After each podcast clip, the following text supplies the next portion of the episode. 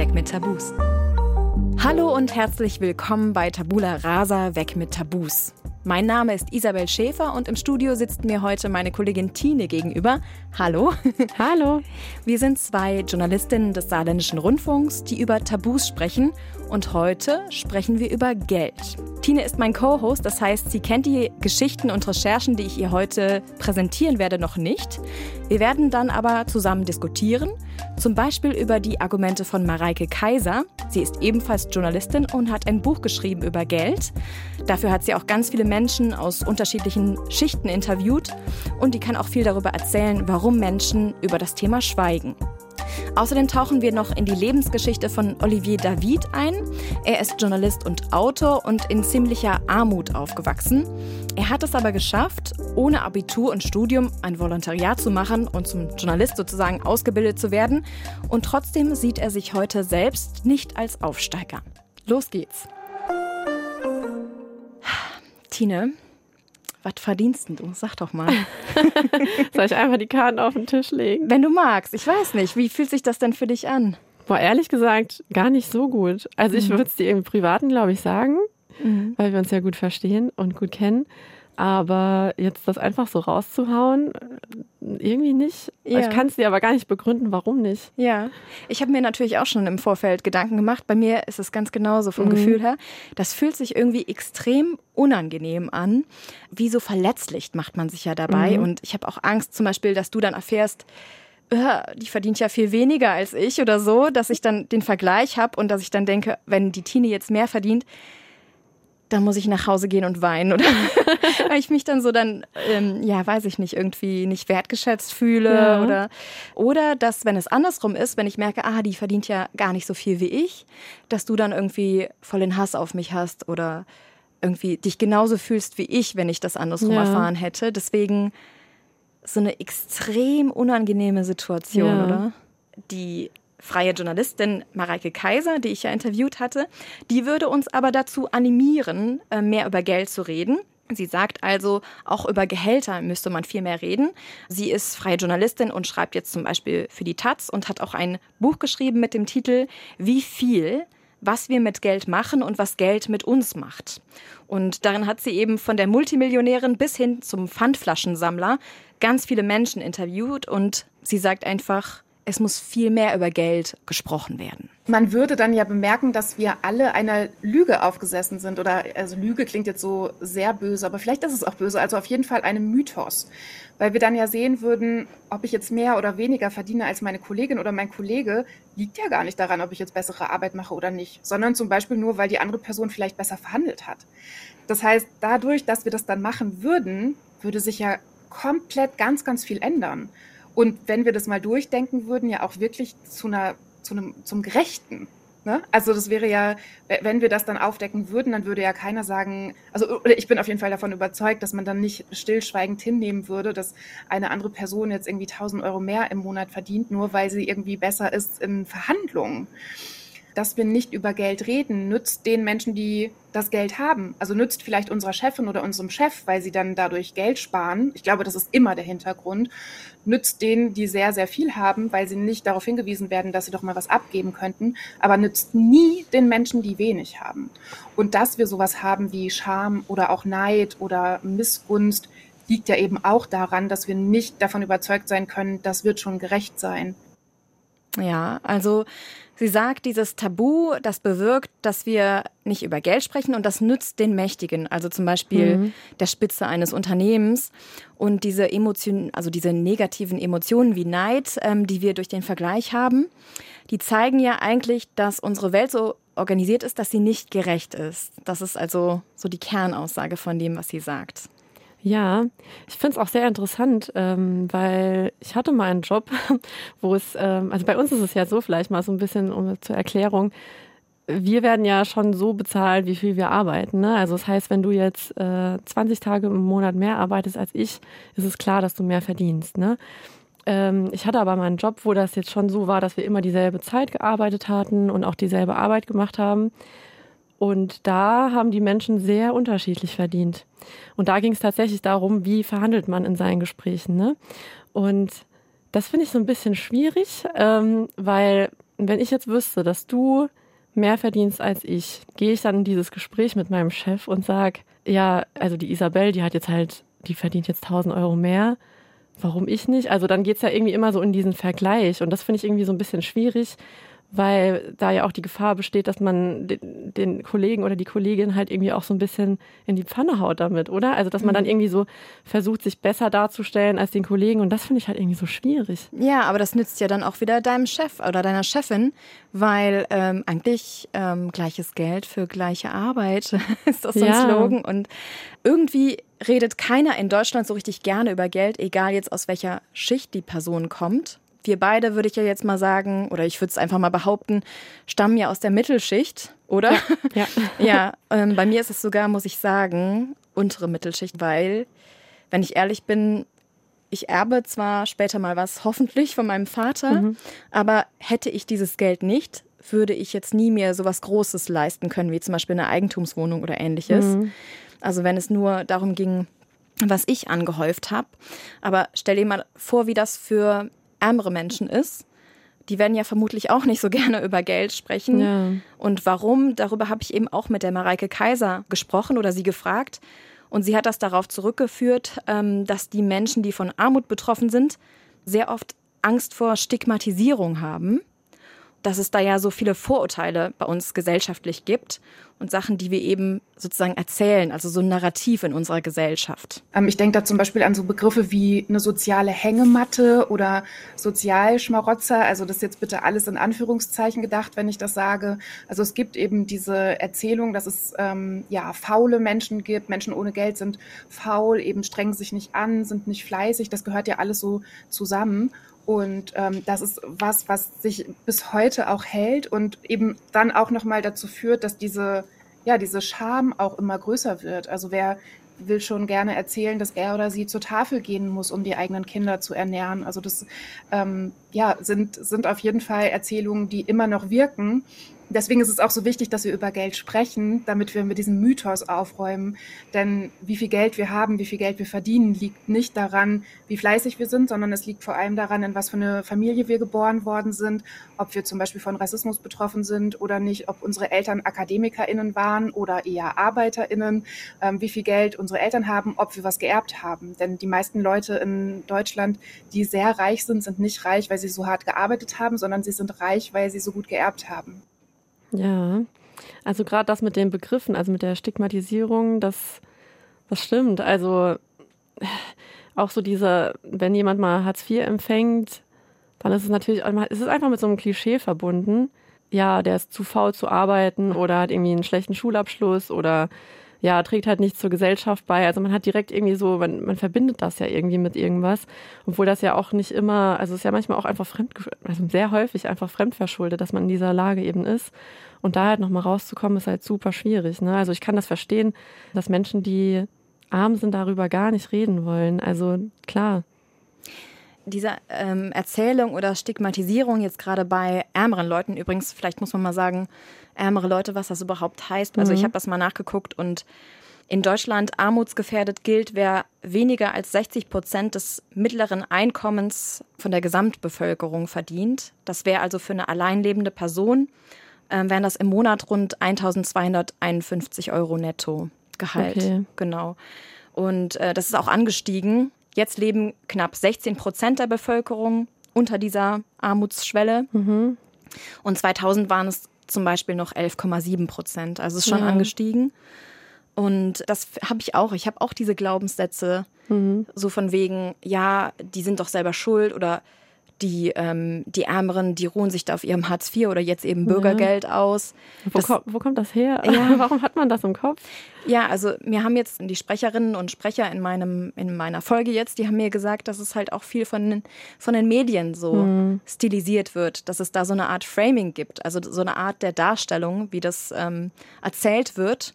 Und die Mareike Kaiser sagt, in jedem Fall ähm, darüber sprechen ist Emanzipation und es ändert sich ja auch schon einiges, weil zum Beispiel es gibt auch dieses Hashtag, ich weiß nicht, ob du das kennst, Armutsbetroffen. Mhm.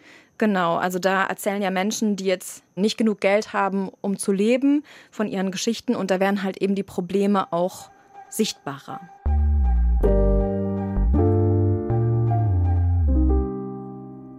Und genau so eine Geschichte wollen wir heute hören, und zwar die von Olivier David. Olivier ist heute Mitte 30, Journalist und Buchautor. Er ist aber in Armut aufgewachsen. Das heißt, in seinem Leben dreht sich vieles um Geld oder besser gesagt den Mangel an Geld. Und er hat seine Lebensgeschichte aufgeschrieben und in seinem Buch beschreibt er auch sein Viertel, in dem er aufgewachsen ist. Und zwar ist das Hamburg-Altona. Das mhm. kennst du ja bestimmt. Das ja. ist so mittlerweile super hip. Ja, und das Reichenviertel. Genau, oder so durchgentrifiziert. Aber damals, als er dort aufgewachsen ist, in den 80er und 90er Jahren, da war das noch ganz anders. Es gab eben so Straßenblöcke oder so, da wusstest du als, als Kind, wenn du da aufgewachsen bist, da gehst du lieber nicht rein, da gibt es Ärger. So. Also es gab einfach in meiner Straße einfach viel Kriminalität und eine große Armut. Die ähm, Menschen, die auf der gegenüberliegenden Straßenseite gewohnt haben, das war so, ähm, ich konnte aus dem Fenster rausgucken und so sechs Meter entfernt war schon das nächste Haus. Also es war sehr eng gebaut. Ottensen ist so sehr eng, eng gebaut. Ähm, da hatten die bis ähm, Anfang der 2000er noch ähm, die Toiletten auf dem Flur. Ne? Also die haben sich dann die Toiletten geteilt mit anderen. So. Also in jedem Haus haben irgendwie ein oder zwei Dealer gewohnt. Bei mir im Haus irgendwie, als ich vier oder fünf war, ähm, da hatte im Erdgeschoss ein Dealer gewohnt ähm, und da, der hat wahrscheinlich irgendwie Geld nicht bezahlt oder hatte Ärger mit irgendwelchen Leuten und da wurde dann ein Molotow-Cocktail in sein Badezimmerfenster geschmissen und da hat sein Bad gebrannt, da mussten wir alle raus. Ähm, das war alles ein bisschen wild, also die Wände waren dünn, man hat irgendwie ähm, gehört, irgendwie, wenn es Streit gab in unterschiedlichen Sprachen, wir waren fast die einzigen Deutschen in dem Haus und wir sind ja auch eine, halb, eine halbdeutsche Familie, mein Vater ist Franzose.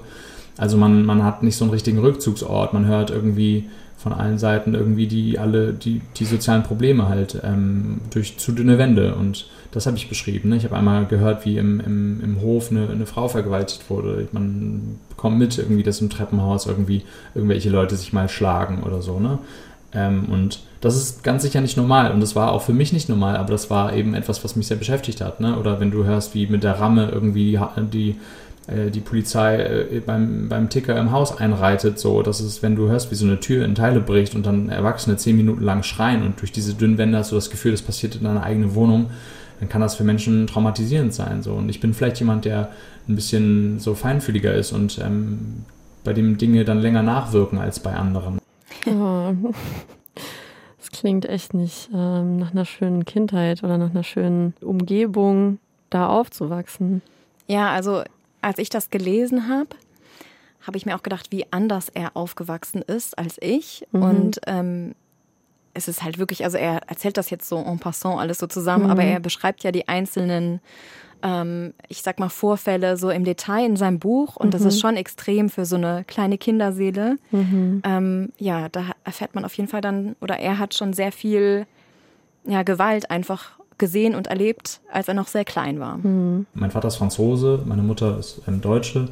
Die haben sich ähm, in der Drogenszene kennengelernt in Hamburg früher, also ein paar Jahre vor unserer Geburt, haben dann auch aufgehört, ähm, Drogen zu nehmen, als wir auf die Welt gekommen sind. Mein, mein Vater hat dann versucht, irgendwie einen Einzelhandel aufzubauen, irgendwie so Gemüsekisten verkauft und dann einen Marktstand gehabt aber das lief alles nur auf Schulden. Also wir haben die ersten Jahre, wenn wir die Armut nicht so gemerkt haben in den ersten Jahren, dann, weil mein Vater halt horrende Schulden aufgebaut hat und wir von Krediten gelebt haben, die wir aber nicht zurückgezahlt haben. Ne? So. Dann haben sich meine Eltern getrennt, ich war acht. Meiner Mutter ging es schon psychisch vorher nicht gut. Und als sie dann alleinerziehend wurde, wurde es nicht besser. Sie hatte dann Sozialhilfe angemeldet und von meinem 8. bis zum 16. Lebensjahr haben wir als Familie so Sozialhilfe bezogen.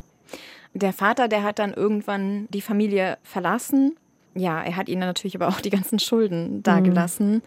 Das war ziemlich schlimm. Meine Lebensjahre von 1 bis 8, die waren davon gekennzeichnet, dass meine Eltern wahnsinnig wenig Geld verdient haben und die Löcher mit Schulden gestopft haben, ne? also mit, mit, mit Krediten gestopft haben. Und sie hatten den Stress, den dieses ganze Zahlenrollen im, im Kopf auslöst, den hatten sie.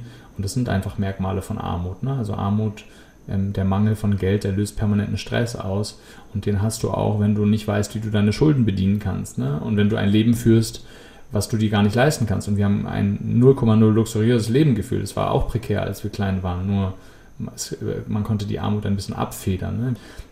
Mein Vater hat ähm, insgesamt 200.000 Mark Schulden gemacht ne? und davon kaum was zurückbezahlt. Und meine Mutter hat dann, als sie alleinerziehend war und Sozialhilfe bekommen hat, hat sie zwei, zweieinhalb Jahre lang in, klein, in kleinen Beträgen noch zu ihrer Sozialhilfe Geld abgestottert.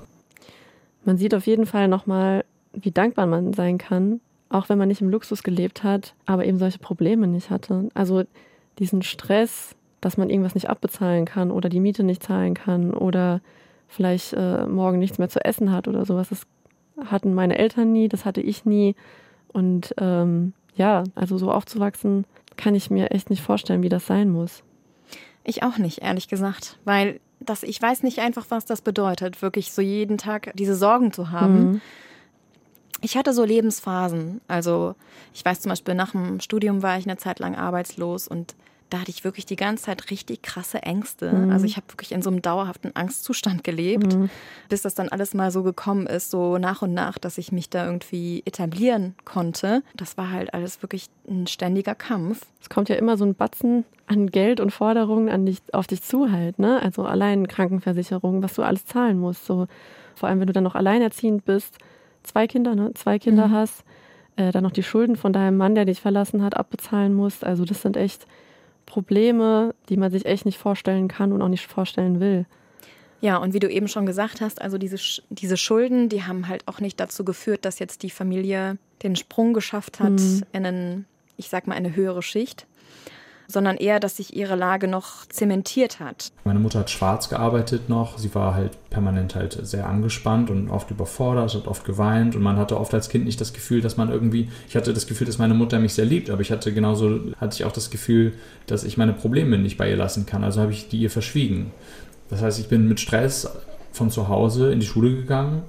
Den Stress konnte ich aber dann nicht, da wurde mir nicht geholfen, da konnte ich den Stress nicht rauslassen und dann habe ich da in der Schule für noch mehr Stress gesorgt. So. Also ich habe dann früher angefangen, mich zu schlagen und so. Also ein bisschen so einer, eines der ruppigen und gewalttätigeren Kinder, so auch grundlos. Ne? Ich bin dann auf Leute zugegangen und habe also die, die auch älter waren auf dem Schulhof und habe die gehauen. Und natürlich kriegst du da Ärger. Und das habe ich dann wieder mit nach Hause genommen, aber da verschwiegen. So, ich habe dann irgendwie in den ersten Jahren wurde mir noch ein bisschen bei den Hausaufgaben geholfen, dann aber nicht mehr. Meine Mutter hatte dann einfach keine Kapazitäten.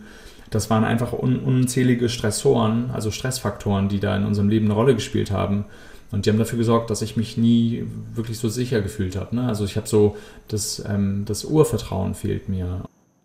Hat er dir erzählt, ob er das irgendwie in der Schule zugegeben hat, dass sie arm sind oder wie er damit umgegangen ist als Kind? Ich glaube, ihm war nicht richtig bewusst, dass er arm ist. Mhm. Ähm, er hat mir nämlich gesagt, dieses Wort arm, das ist ihm gar nicht untergekommen. Also das war in seinem Wortschatz da nicht so richtig vorhanden. Er konnte seine eigene Situation gar nicht so einordnen. Mhm. Erst als er 30 war, ist ihm dann aufgefallen, okay, krass, wir waren wirklich arm. Also wir mhm. hatten gar kein Geld und ähm, aber er hat natürlich schon gespürt in der Schule gerade, ähm, dass er anders ist als die anderen und da gab es natürlich auch viele Schammomente. Ich bin auf eine Schule gegangen, ähm, auf eine Privatschule eine Waldorfschule. Ähm, die, die Schule hat so das Schulgeld mehr, mehr oder weniger übernommen. Meine Mutter musste so 10 Euro für meine Schwester und mich im Monat dazu zahlen.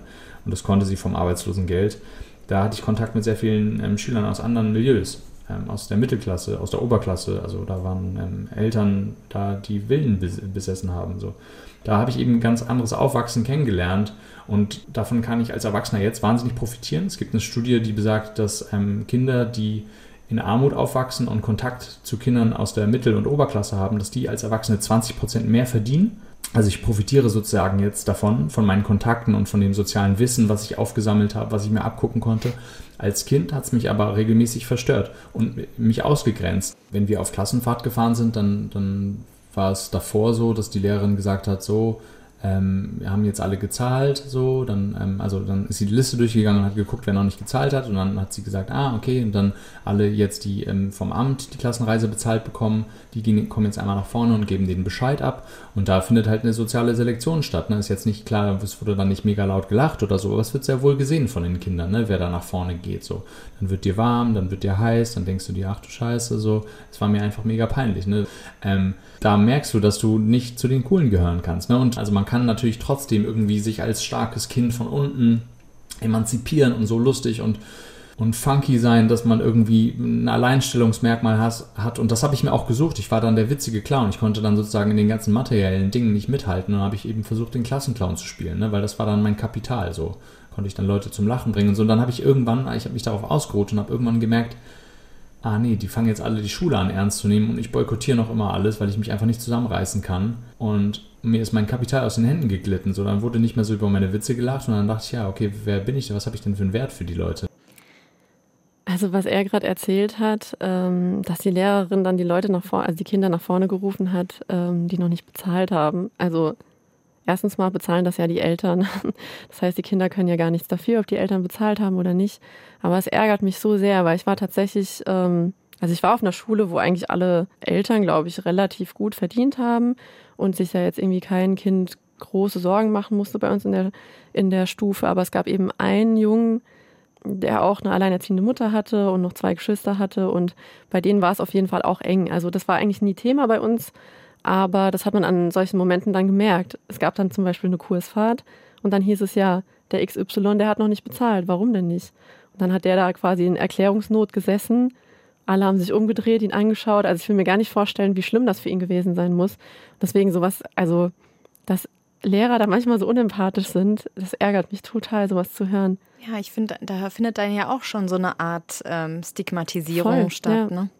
Was ich jetzt auch interessant fand, was er erzählt hat, dass er dann so diese Witze und coolen Charaktereigenschaften, die er hatte, dass er die als sein Kapital bezeichnet. Ja. Also das war jetzt irgendwie, also wenn du kein Geld hast, dann musst du irgendwie mit anderen Sachen punkten und diesen von ihm empfundenen Mangel, den hat er mit irgendwas anderem versucht zu kompensieren und das wurde dann zu seiner Währung. Also ja. ich finde das voll schön, dass er das versucht hat ähm, und ihm das ja anscheinend auch gelungen ist, ne? Aber ähm, wie er dann am Ende auch sagt, also er hat es dann irgendwann gefragt, wer er eigentlich selbst ist, weil er sich ja auch verstellt hat, ne? Also er wollte den anderen ja quasi was zum Austausch geben, damit er gemocht wird und ähm, ja, er muss sich dann einfach seine ganze Schulzeit lang verstellen. Ja, du kriegst auch einfach nicht vermittelt dann, ich bin gut so wie ich bin oder dieses ich ja. bin willkommen so wie ich bin, egal ob ich jetzt viel Geld habe oder wenig, sondern du fühlst dich minderwertig, dann immer weniger als die anderen und er sagt zum Beispiel auch, wie du es gesagt hast, also er hat so eine unauthentische Persönlichkeit dann entwickelt. Das hat er mir auch mal erklärt. Du fängst an zu lügen, du sagst, das, das und das Computerspiel finde ich total kacke, aber du hast zu Hause noch nicht mal einen Computer, also kannst du auch kein Computerspiel äh, spielen. Fand ich das cooler, das abzuwerten. Man hat das Gefühl, man verkauft anderen Leuten Versionen. So, ich hatte, dann hab, dann die gehen durchs Einkaufszentrum und ich sage, ah, der Laden ist doch voll kacke oder so, aber ich, ich fand den Laden kacke, weil der zu teuer war. Ne? So, und dann wird man so, man, man weiß gar nicht, wer man eigentlich geworden wäre, wenn man diese Sorgen nicht hätte. Vielleicht hätte mir der Laden gut gefallen, vielleicht hätte er mir auch, auch nicht gut gefallen, aber diese Freiheit hatte ich eben nicht, weil ich mir selber gesagt habe, nee, bevor herauskommt, dass ich mir das dann nicht leisten kann, sage ich halt eben, ich finde das alles blöd. Also fand ich jede Menge Sachen blöd. So. Es ist ganz logisch, dass man das dann so macht, ne, als Kind. Also auch ganz schlau irgendwie von ihm. Dass Total, ne? Dass er dann irgendwie sagen will, er, ihm gefällt der Laden nicht und deswegen äh, lass mal woanders hingehen. Also ist ja irgendwie ganz, ganz, ganz schlau von ihm. Aber ja, es ist halt dieses permanente, ich muss irgendwas vorgeben oder muss irgendwie so und so sein, damit ich gemocht werde, weil ich ja schon diesen Background eben nicht habe, wie die anderen. Das ist halt irgendwie wie so ein Leben im Survival-Mode, weil Voll. wir wissen ja, wie es ist. In der Schule, das war ja dann schon früher echt, ja, ja. wie Überleben, ne? Also, genau. Und ähm, was bei ihm halt auch noch so war, was ihm auch noch zu schaffen gemacht hat, war, dass er so krass viel mit Wut zu tun hatte. Mhm. Also der hat richtig damit Probleme gehabt, hat er ja auch schon erzählt vom Anfang an und hat sich geschlagen und alles und ähm, ja, war da, konnte das nicht so richtig kontrollieren. Und ich habe ihn dann gefragt, was meinst du denn, woran liegt das? Also woran hat das gelegen aus deiner heutigen Sicht, dass du so wütend warst? Wut, äh, das lernt man in der Therapie relativ schnell, ist ein Stellvertretergefühl. Man ist lieber wütend, ähm, als dass man Angst spürt oder Ohnmacht. So, das sind so, glaube ich, die klassischen Gefühle, die man dadurch verdrängt. Und also du hast Situationen, in denen du Scham spürst und Ohnmacht und ähm, Angst.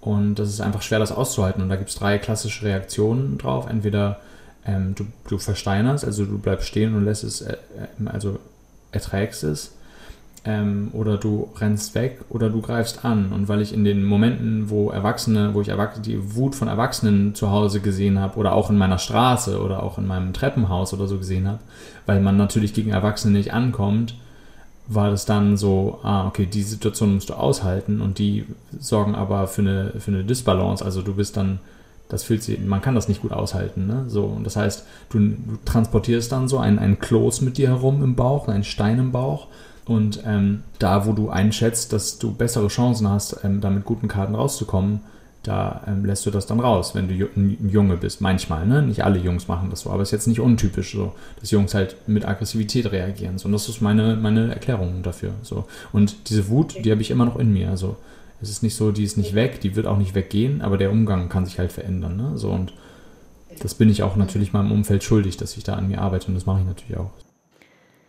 Ja, ja, krass, dass er diese Wut immer noch nicht losgeworden ist. Ne? Mhm. Also mega cool, dass er so reflektiert ist und an sich arbeitet und das seinem Umfeld und sich selbst nicht mehr antun will.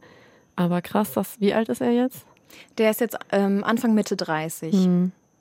Also ja, das dauert manchmal. Ich habe auch mal bei so einem TikToker gesehen, der aus anderen Gründen sozusagen, der hatte so eine ähm, Kindheit in so einem religiösen Milieu und der ist eigentlich schwul und deswegen hat, mhm. war das total toxisch. Und dass der, der hat es, also der ist heute irgendwie so um die 50 und sagt, er hat eigentlich seine 20er und 30er damit zugebracht, sich von diesem Trauma zu befreien. Mhm. Das dauert manchmal Jahrzehnte, sich davon ja. zu lösen. Und was ich so interessant finde, weswegen ich auch sein Buch sehr interessant finde, ist diese Innenansicht was das eigentlich bedeutet, ähm, wenn man wenig Geld hat, dass das so anders ist. Ich finde, sowas sieht man sonst halt nicht. Es gibt immer nur diese Darstellung, oder so finde ich es zumindest, im Fernsehen von irgendwelchen, ja, Assi-Familien, lustig, weil die trinken nur diese eklige Cola oder irgendwie mhm. sowas halt.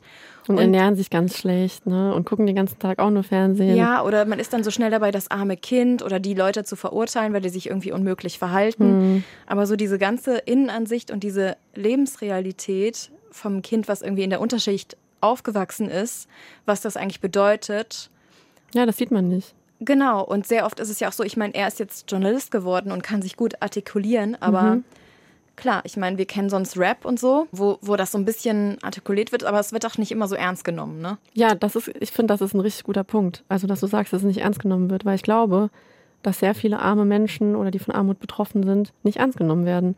Die werden einfach in eine Schublade gesteckt in Deutschland, wo man sich so denkt, ja, das sind halt die mit ihren Problemen, aber die sind halt irgendwie auch selber schuld, weil guck mal, was, wie die sich ernähren und ähm, die müssen sich ja selber rauskämpfen. Das kann ja jeder in Deutschland und das stimmt aber einfach nicht. Also man hat diesen Hintergrund hat man nicht und man, man sieht die einfach nicht, die Menschen.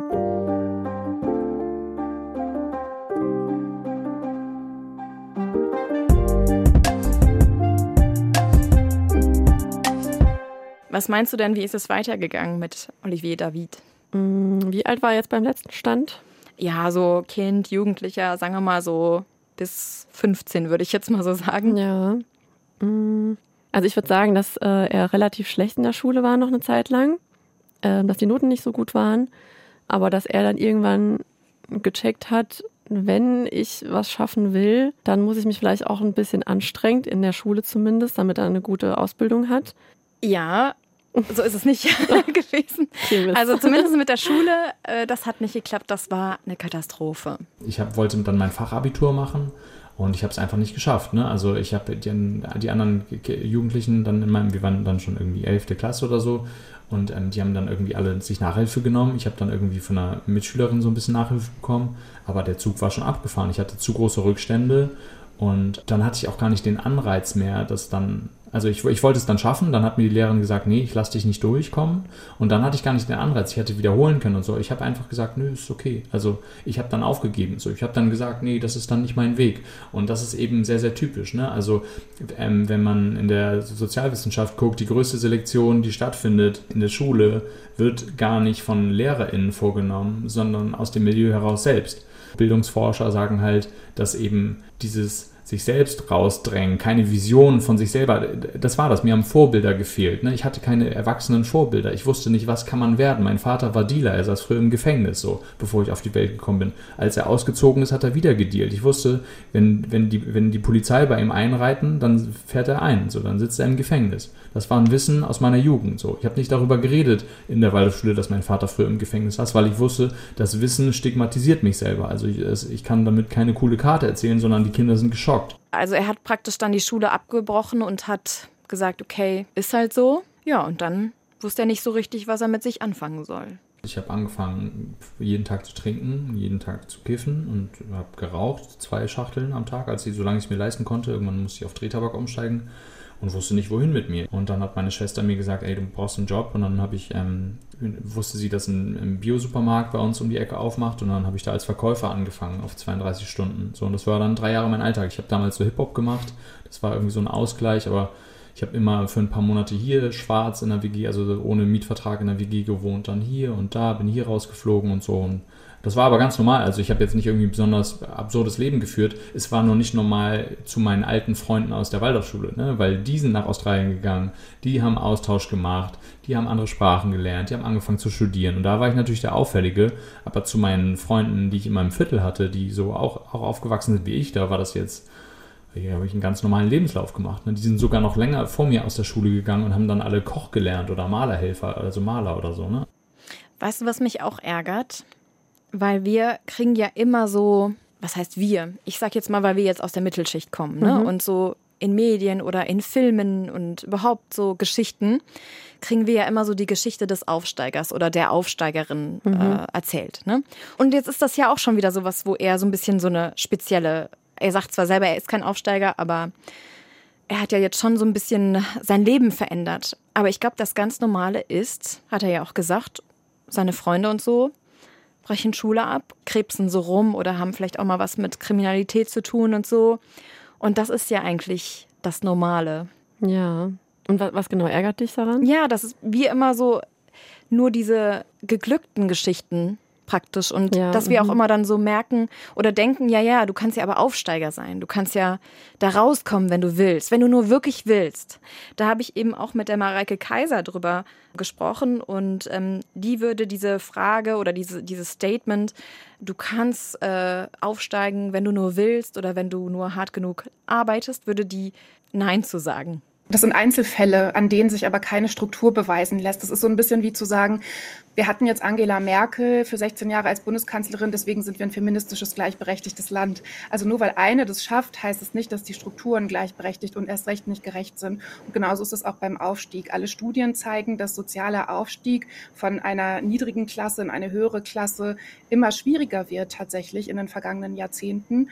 Und wenn es dann mal einer schafft oder eine schafft, dann werden diese Personen immer so zu so einem Vorzeigebild und passen natürlich auch in dieses Narrativ von, du musst dich nur hart genug anstrengen, dann schaffst du es schon. Das habe ich zum Beispiel auch erlebt, ähm, jetzt so in, in den Besprechungen rund um mein Buch hat mich wirklich verwundert, dass eine Geschichte immer diskutiert wurde, vor allem von Medienschaffenden. Das ist Sven, den ich getroffen habe. Er ist so ein bisschen, hat diese Geschichte vom Tellerwäscher zum Millionär, ist so ein Selfmade ähm, Multimillionär, hat sich hochgearbeitet, kommt eben aus einfachen Verhältnissen, hatte dann viele gute unternehmerische Ideen und ist jetzt sehr, sehr reich.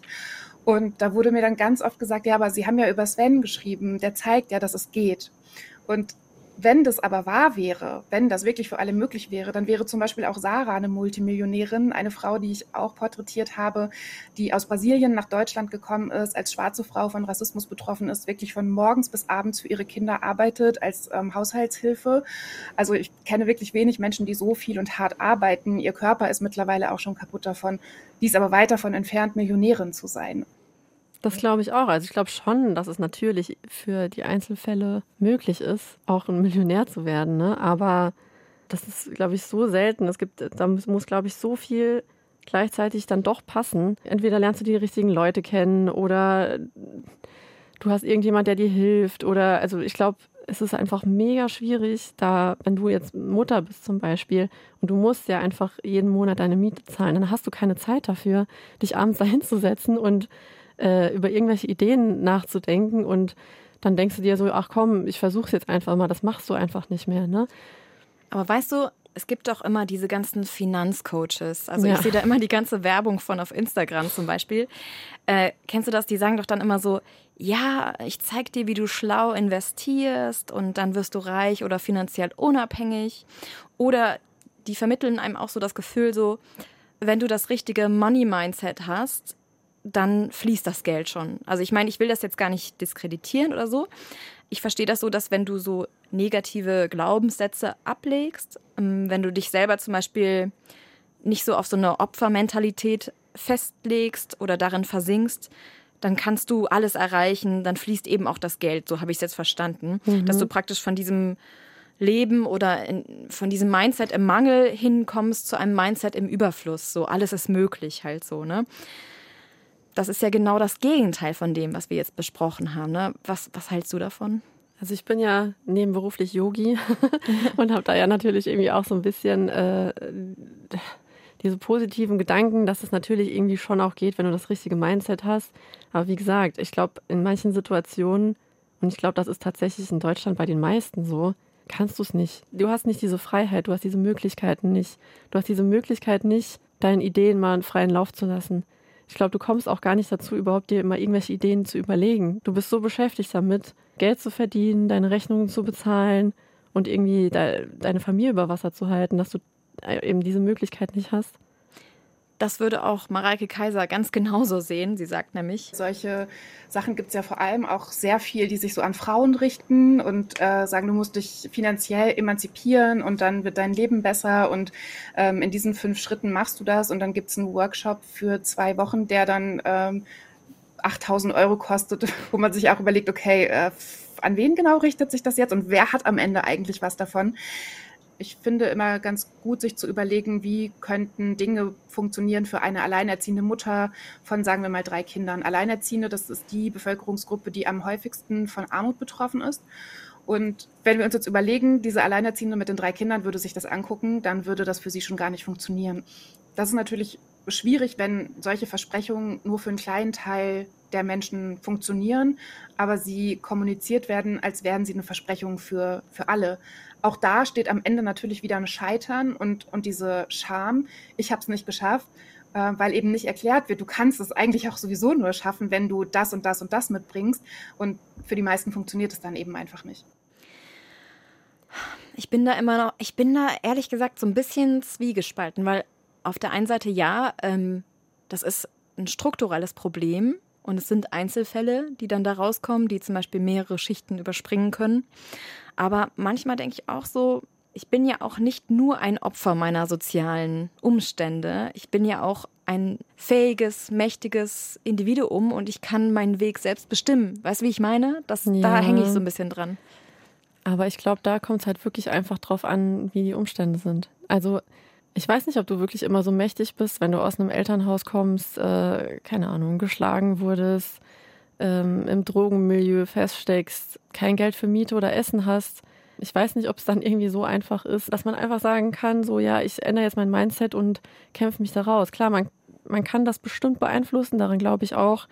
Aber ich glaube, dass man, dass es eben auch Menschen gibt, auch in Deutschland, die da sehr viele Probleme haben, da rauszukommen, weil dich das halt auch immer wieder einfangen wird, weil die strukturellen Probleme in Deutschland, glaube ich, so groß sind, dass du halt an ganz viele Punkte kommst und über ganz viele Hürden springen musst, bis du eben ja das Glück hast, in, in eine andere Klasse aufzusteigen.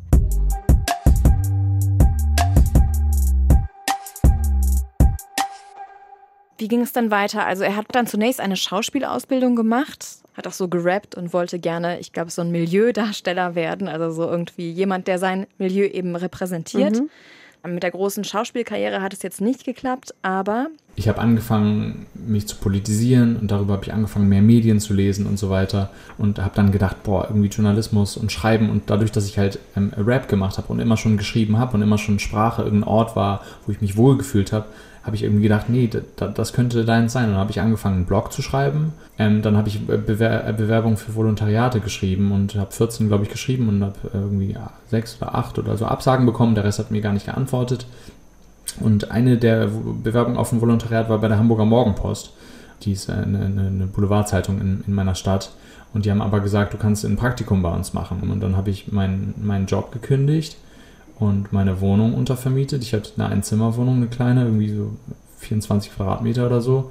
Habe die untervermietet und bin mit 30 Jahren zu meiner Mutter gezogen, weil ich mir sonst das Praktikum nicht hätte leisten können. Also es wurde bezahlt mit irgendwie 400 Euro oder sowas in der Art, 350, 400, 450 irgendwie so, was natürlich schon mal gut ist, aber nat natürlich reicht das nicht. Ne? So, da war ich dann schon auch mit im, im, im Praktikum bin ich da schon aufgefallen, weil ich halt auch nicht meine Klappe gehalten habe, sondern ich habe halt eben gesagt, so, ey, ich möchte gerne irgendwie äh, über Ersatzfreiheitsstrafe schreiben, so ähm, über Leute, die äh, im Knast sitzen, weil sie beim Schwarzfahren zu oft erwischt wurden.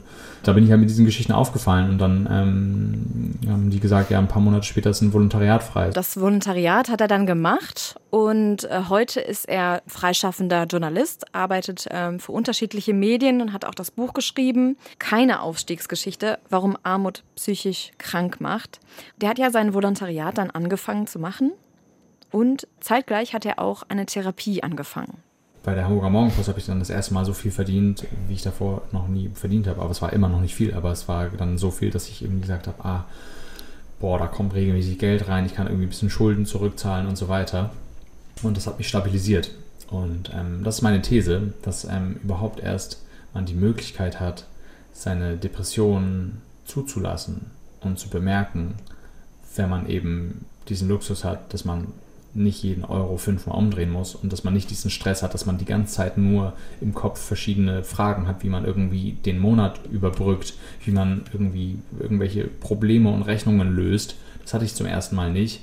Und ich, mein, meine Behauptung ist, dass ich, dass das mir überhaupt erst ermöglicht hat, zu gucken, ey, wie geht's mir überhaupt? Ja. Also das war für mich so ein Augenöffner, so dieses selbstreflektierte und Therapie und überhaupt mentale Gesundheit, darüber nachzudenken und zu reflektieren, das ist eigentlich ein Privileg der Besserbetuchten. Ja, also das ist auch das, was ich vorhin eigentlich so ein bisschen meinte. Ne? Also wenn, wenn er eben diese Möglichkeit gar nicht hat, weil er, weil er eben diese Sicherheit nicht hat oder diesen Luxus hat, mal jetzt äh, sich keine Gedanken darüber zu machen, wie er seine Miete bezahlt, ähm, dann wird er sich wahrscheinlich auch gar nicht damit auseinandersetzen, wie kann ich das ändern oder wie, wie geht es mir eigentlich, äh, was läuft hier schief. Und deswegen, ja, das finde ich richtig gut, dass er das gesagt hat. Genau, weil wenn du ständig im Survival-Modus bist, ja. dann kannst du auch nicht sagen, ah ja, ich mein Money-Mindset oder so genau. change ich und die Glaubenssätze schmeiße ich über Bord ja. und äh, weil du hast ja gar nicht ich die glaub, Muße einfach. Ich glaube, die ganzen TikTok- oder Instagram-Leute, die da äh, versuchen, ihr Geld damit zu machen, ähm, Menschen da, da, dazu zu überreden, irgendwie ihr Money-Mindset zu ändern. Ich glaube, das ist einfach blanker Hohn für, für arme Menschen. Das ist wirklich einfach blanker Hohn.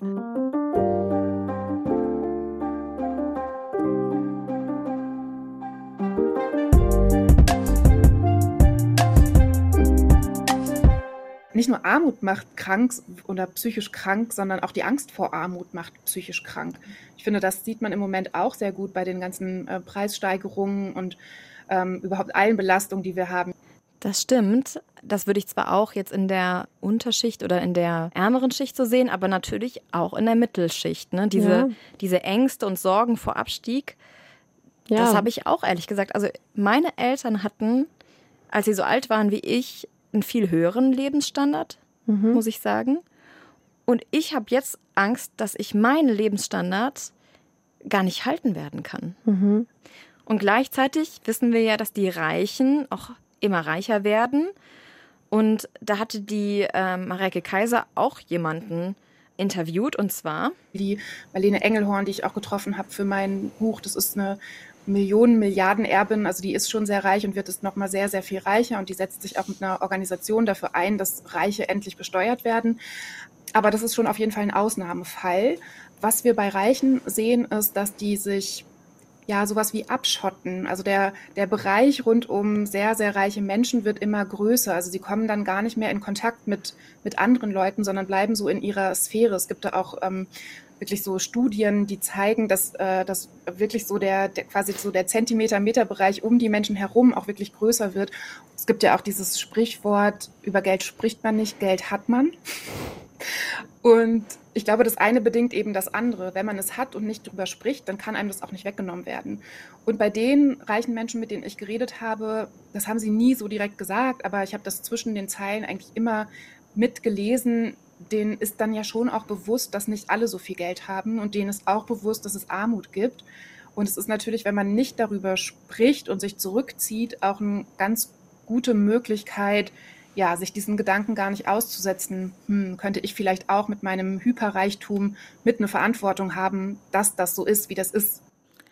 Reiche reden natürlich auch nicht so gerne über Geld. Sie haben es lieber, also vor allem in Deutschland, finde ich, weil wenn man jetzt an Amerika denkt, die haben da ja schon eine ganz andere Herangehensweise oder da wird generell, ja, glaube ich, sehr viel mehr über Aber Geld vielleicht gesprochen. reden die ja nonverbal darüber. also ich meine, wenn man ja sieht, äh, wie die Reichen wohnen oder welches Auto sie fahren oder so weiter, sprechen sie ja eigentlich auch schon so ein bisschen damit, ne?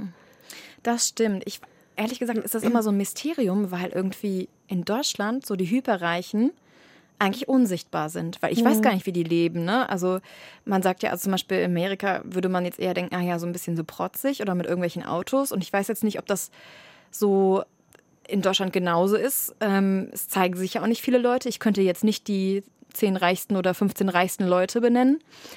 Ja, ich denke, die haben auch natürlich Angst vor Neid. Gleichzeitig ist es halt auch so, dass, wie jetzt die Mareike Kaiser gesagt hat, die bleiben so in ihrem Kreis, in ihrer Bubble. Und denen ist das vielleicht gar nicht so bewusst, was es für andere Lebensrealitäten tatsächlich gibt. Man verliert mhm. dann irgendwann so, ich weiß nicht, den Touch sozusagen mit anderen oder man denkt vielleicht, ach, so reich bin ich ja gar nicht, wenn man jetzt Jeff Bezos oder so sieht, mhm. der ist ja viel reicher. Also das ist ja wirklich der Reichen und ich bin ja jetzt so dazwischen oder irgendwie sowas. Mhm. Und ähm, was ich auch nicht wusste, ist, dass der Hyperreichtum von manchen Leuten, man kann ja sagen, ah ja, die haben es halt, ist halt so, aber der betrifft uns auch alle oder der hat auch Folgen für uns alle. Weil wir zum Beispiel ja wissen, dass, ähm, wenn wir an die äh, Klimakrise denken, dass die, äh, der CO2-Ausstoß von sehr, sehr reichen Leuten einfach extrem überproportional hoch ist zu Menschen, die von Armut betroffen sind. Das heißt, diese, dieser Reichtum funktioniert eben auf, ja, am Ende unser aller Schultern. Und von daher ist es auch wichtig, auch Reiche damit zu konfrontieren, was das eigentlich für uns alle bedeutet, weil es bedeutet nicht nur für die Reichen, dass sie reich sind, sondern es bedeutet eben auch für die Armen, dass sie von Armut betroffen sind. Genau, also gesellschaftlich, sagt die Mareike Kaiser, wäre es auch gut, wenn man das Tabu auch aufbricht ähm, im Bereich der Hyperreichen, dass mhm. die halt auch mal anfangen darüber zu reden, weil sie sagt, okay, dann werden einem auch viele Sachen einfach bewusst und wie zum Beispiel der gesellschaftliche Zusammenhalt und so weiter und so fort. Weil ich glaube, ähm, dadurch, dass man das halt immer so totschweigt, ja. weiß, wissen es vielleicht auch selber nicht so richtig, was, dass das solche Konsequenzen oder so, wirklich solche Probleme hat. Ja, auf jeden Fall. Aber ich frage mich gerade, ob man nicht auch Superreichen gegenüber auch ähm, so klischeebehaftet entgegentritt, ne? Ja, ja, klar. also da auch. Also die sind ja mhm. auch nicht mega beliebt jetzt in der nee, Gesellschaft. das ist eher so das ist ja Stigmatisierung schon, auch, ne? genau, ne? Unanständig, ja. so, das ist unanständig, so reich zu sein. Das sind auch immer so die Bösen. Ja. So irgendwie immer, ja, die, diejenigen da oben, die alles verprassen und so, ne? Aber es wäre doch schon mal ein Anfang, dass man dann überhaupt mehr Transparenz einfordert. Die Mareke Kaiser hat zum Beispiel gesagt, Transparenz oder mehr Transparenz, das kann tatsächlich eine Lösung sein. Armut ist äh, sehr, sehr gut erforscht und da gibt es auch viele Studien. Bei Reichtum ist das überhaupt gar nicht so. Und es gibt viele ähm, WissenschaftlerInnen, die auch sagen, wir ahnen noch nicht mal, wie reich eigentlich sehr, sehr viele Menschen sind. Und ich saß letztens mit einer Künstlerin auf einem Podium, die aus Norwegen kommt, die dort geboren ist und auch aufgewachsen ist.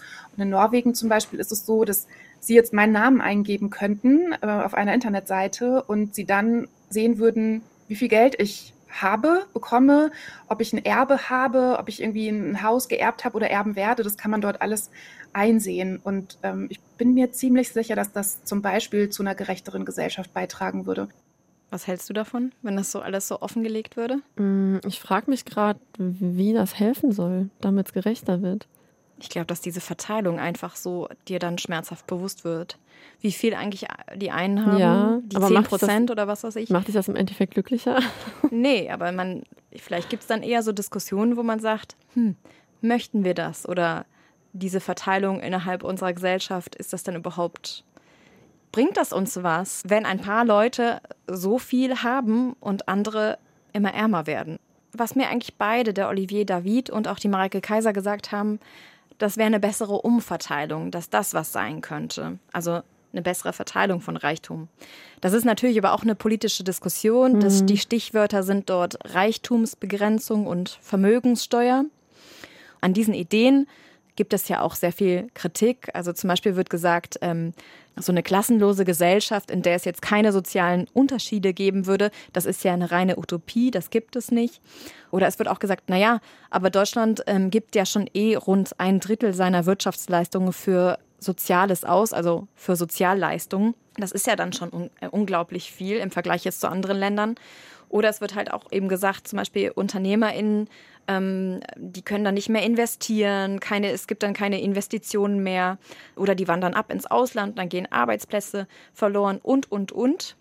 Ich habe auch mal Mareike Kaiser ähm, auf diese Kritik angesprochen und sie ärgert vor allen Dingen ein Argument. Da hat ja jemand hart dafür gearbeitet und das ist das eigene Geld ähm, angeht. Das ist eben wieder diese Erzählung, die, wenn wir uns die Zahlen angucken, einfach nicht stimmt. Wirklich vermögende Menschen in Deutschland sind nicht reich, weil sie hart gearbeitet haben, sondern weil sie gut geerbt haben. Und für das Erben kann man nichts. Letztens hat eine Wissenschaftlerin einen Artikel geschrieben äh, und ihn Spermalotterie genannt, was ich sehr passend fand, weil es einfach Glück ist, in welche Familie ich geboren werde, ob ich erbe oder nicht. Da hat niemand für was getan. Also vielleicht irgendwelche äh, Leute von ein, von vor zwei Generationen oder so. Aber das ist ja wirklich, wirklich Glück. Und ähm, Umverteilung bedeutet auch nicht, dass Menschen, die sehr, sehr viel Geld haben, alles weggenommen wird und sie dann auf einmal von Armut betroffen sind, sondern es bedeutet, dass hyperreiche Menschen, die ähm, wirklich so viel Geld haben, wie wir beide uns das jetzt gerade gar nicht vorstellen können, etwas davon abgeben, damit andere Menschen, die nicht so ein Glück hatten, ein menschenwürdiges Leben führen. Der Olivier David, der ist inzwischen übrigens mit seiner Freundin zusammen aus Hamburg weggezogen und er schreibt aktuell an einem neuen Buch und studiert literarisches Schreiben. Das ist so absolut sein Ding.